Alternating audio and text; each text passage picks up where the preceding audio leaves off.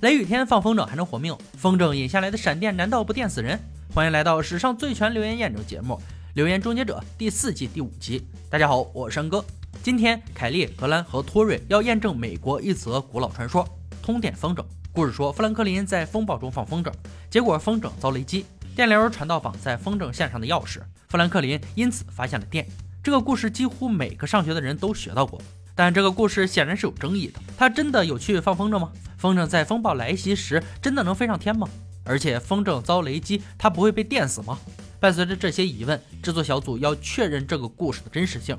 首先要用富兰克林那个年代的材料做风筝，还要做一个小型的导电实验，看电流能否真的从风筝传到钥匙上。还有另一个问题是，预知何时会有风暴。风筝的方形框架是以西洋杉制成，风筝顶部有一根避雷针。风筝线末端绑着一把钥匙。最后，富兰克林是站在窗边放风筝，因此他没有被淋湿的危险。那个年代的手撕绢若非二十五厘米见方，就是有零点三平方米。制作小组决定按照两种尺寸各做几个风筝，看哪种比较容易飞起来。做好风筝后，寻找最好的风筝线，必须测量要用的风筝线阻力。格兰手中的仪器是高阻计。能计算出十八世纪哪种风筝线导电性最好，导电性最好的捻线才可以将电流导到钥匙上。凯利有很多选择，他挑出富兰克林那个年代最常见的钥匙。一切硬件准备就绪，该来看看哪种尺寸的风筝飞得比较高了。凯利费了九牛二虎之力也没能让大风筝飞起来，格兰的小风筝就更甭提了，除了不停的打转，没有其他动作。制作小组只能在风筝上绑小石子儿以增加稳定性，然而并没有什么卵用。凯利要改变风筝的设计，利用富兰克林文章中含糊不清的内容，将原本方形的西洋山框架改用暗榫结合的弹性框架。此时，两位男性则设法搭建用来放风筝的隐蔽处。托瑞先去挑选框架，那个年代的窗户都是用木头做的。买好窗框后，他们开始赶工搭建一个有窗景的房间，利用先前实验剩下的材料搭建富兰克林的风筝总部。准备工作进行顺利，制作小组很快就能验证留言了。他们必须在这个实验中查清三件事：一、风筝是否能吸引电流，并引导电流过18世纪捻线传到钥匙上；二、流入钥匙上的电流量是否大到足以电到放风筝者的手指；三、那股电流是否大到足以令放风筝者心跳剧停。为了进行第一项测试，制作小组来到了海边，搭建好风筝棚架，并带来凯利最新的风筝。这次很轻松，就让风筝飞了起来。虽然今天天气晴朗，但风筝应该还是能产生静电，因为空气的流动加上风吹着风筝和风筝线，应该能产生静电荷。他们放出一百五十米导电性强的风筝线，通过仪器能看到电压越来越高，线上的钥匙嗡嗡作响。第一项实验成功。为了产生放电效果，制作小组将风筝线沾湿，虽然体积沉了不少，但依旧能飞上高空，电流增加的速度也很快。然而，用手触碰钥匙还是没感觉，必须大幅增加通过风筝的电流量。杰米的起电机应该能提供他们所需的电力。起电机可产生十万伏特的电压，这股电流若能击中风筝，电流或许能沿着风筝线往下流，形成电弧，从钥匙传导到手指上。起电机产生的电力仅次于风暴。制作小组把凯利的风筝放到起电机旁，并将一百五十米长的旧式捻线环绕在停车场四周。为了增加产生电火花的概率，直接使用湿的风筝线。启动电机开关，实验开始。数分钟后，读数升至一万五千伏特。凯莉的手碰到钥匙，依然没反应。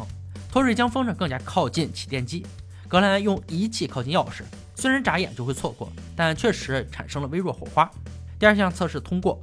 最后一项测试是，若电压比这回强上一万倍，富兰克林还能活命吗？当然，这次实验者不能是真人了，他们需要做一个组织代替角假人，用 PVC 管制作四肢骨骼。托瑞尽可能的让假人与真正的人体相近。做好后，火速前往太平洋瓦斯与电力公司实验中心，替富兰克林假人装上心跳监测器，并将钥匙摆在他触手可及的地方。接着将凯蒂的风筝放到电力线旁，只要有六毫安培的电通过心脏，富兰克林以后就再也不能放风筝了。电压快速增强到四十万伏，光谱摄像机能显示风筝遭到多大的电流击中，但假人并没有受伤，钥匙也没有产生电火花。换成湿的风筝线再来一次，随着电压的上升，电流直接把风筝线给烧断了。托瑞灵机一动，想出了新的点子，先增加发电机的电量。再把风筝放到电机上，那样会立即产生放电现象。等到顶端的电流增加到五十万伏特后，把风筝直接升上去，肉眼可见的放电现象发生，但电流直接进入地面还是没有产生火花。最后，他们决定让风筝线离开地面，以免电流直接流入地面。这次终于成功了，电流经由风筝、风筝线和钥匙，最终跳到了富兰克林的手指上。心跳监测器证实，富兰克林已遭到电击死亡。人造闪电的电压就足以杀死这位风筝名人，更何况是威力不知道大出多少倍的风暴呢？留言破解：富兰克林可不是雷神，不可能经得住这样的电压。接下来，留言终结者制作留言排行榜，结果第一名的留言是肠胃排气会闷死人。留言说啊，有个大个子住在密闭小房间，他吃了豆子和包心菜，结果因为吸入室内的致命气体窒息身亡。这个致命气体呢，就是屁。真的有人会被自己的屁给闷死吗？首先要确定的是肠胃气的体积，并分析它的成分。亚当利用浴缸制作一个肠胃气收集器，这东西要是有效的话，他们就能将收集到的气体送到实验室分析。装置应该能捕捉到从水中噗噗冒出的气体。从来没有人为了屁这么大费周章。亚当也算是开了先河了，在浴缸上架好收集器，终结者可以开始收集肠胃气了。当亚当坐进浴缸排气时，却遇到了个问题。冷水让他根本没心思放屁，不管怎么努力，就是排不出气体。适应了一段时间后，他冻僵的屁股终于开始冒出气泡。杰米记录下肠胃气量，然后抽签决定由谁送样本到实验室。倒霉的凯莉被迫接下了任务，这样样本送到旧金山加州大学质谱检验中心，听专家分析肠胃气还有哪些成分。检测后发现，主要成分是氮和氧，这两种气体也是空气中的主要成分。肠胃气不只是热空气，里头含有无味的甲烷和二氧化碳。亚当的空气泡还含有硫化氢。确定成分后，制作小组要来实验肠胃气是否会致命。杰米和亚当先搭建一间小卧房，接着他们需要一名受害者。没错，倒霉的永远是测试检查老兄。将房间密封好后，一切准备就绪。他们要注意测试各种有毒气体，先从二氧化碳开始。一般空气中也含有二氧化碳，但比例只含有百分之零点零三，因此对人体无害。不过高浓度的二氧化碳就会令人不适，达到百分之二，人的脑部就会膨胀，并出现血压升高、恶心、神志不清等副作用。浓度到了百分之八就会呕吐，浓度到了百分之十，人就会在几分钟内死亡。为了让二氧化碳浓度升到可致死的百分之十，他们决定孤注一掷，那就给老兄注入这么多的二氧化碳试试。结果根本没什么作用。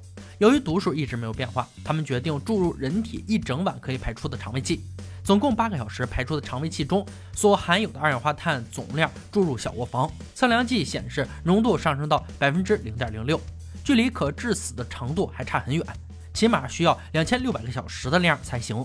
也就是说，一个人连续不停地放一百一十天的屁，才能让屋里的二氧化碳把自己闷死。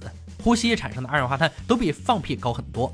杰米要进入小卧房接受测试，给他装上心跳监视器。测试开始后，杰米呼吸二十分钟所产生的二氧化碳就已经相当于放屁八个小时的量。在这么大的房间里睡三十六个小时，浓度才会达到百分之十的致死量，太长了。熟睡的人不可能因此死亡。排除二氧化碳，那肠胃气中含有其他致命气体呢？甲烷浓度达到百分之二便可致命，但要多久才能升到这么高呢？四百四十一天。硫化氢要排放十九万三千三百二十次的肠胃气，或连续放二十二年的屁才能达到致死量。留言破解：放屁闷死自己可太魔幻了。接着检测放屁后点燃火柴可消除臭味的留言。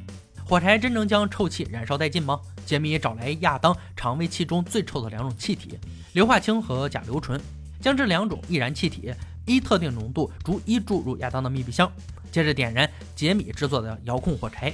箱内放置有硫化氢计量表，先来测试硫化氢，箱内浓度一直保持在七十六 ppm。接着点燃火柴，火柴烧完后，计量器读数并没有改变。同样的，甲硫醇的浓度也没有改变。那么火柴的味道能掩盖臭味吗？哥俩将一个小时产生的肠胃气分量所含的硫化氢注入箱子，再请熏晕的研究人员来闻闻，并说出自己心中的臭味等级。第一次闻过后，给出的等级是五点五。点燃火柴后再闻闻，依旧是五点五。换成甲硫醇试试，点燃火柴前是四，点燃后降到二。看来火柴无法抵消硫化氢的味道，但能降低甲硫醇的臭味。最终结果还是留言破解，火柴无法消除屁的臭味。本期留言终结者用亲身实验证明了富兰克林放风筝引电的故事是编造的，人不会被自己的屁给闷死，火柴也无法消除屁的臭味。今天留言挑战到这里就落下帷幕了。小伙伴们如果有听过有趣且可信的留言，欢迎在评论区留言讨论。欢迎大家关注安哥，我们下期再见。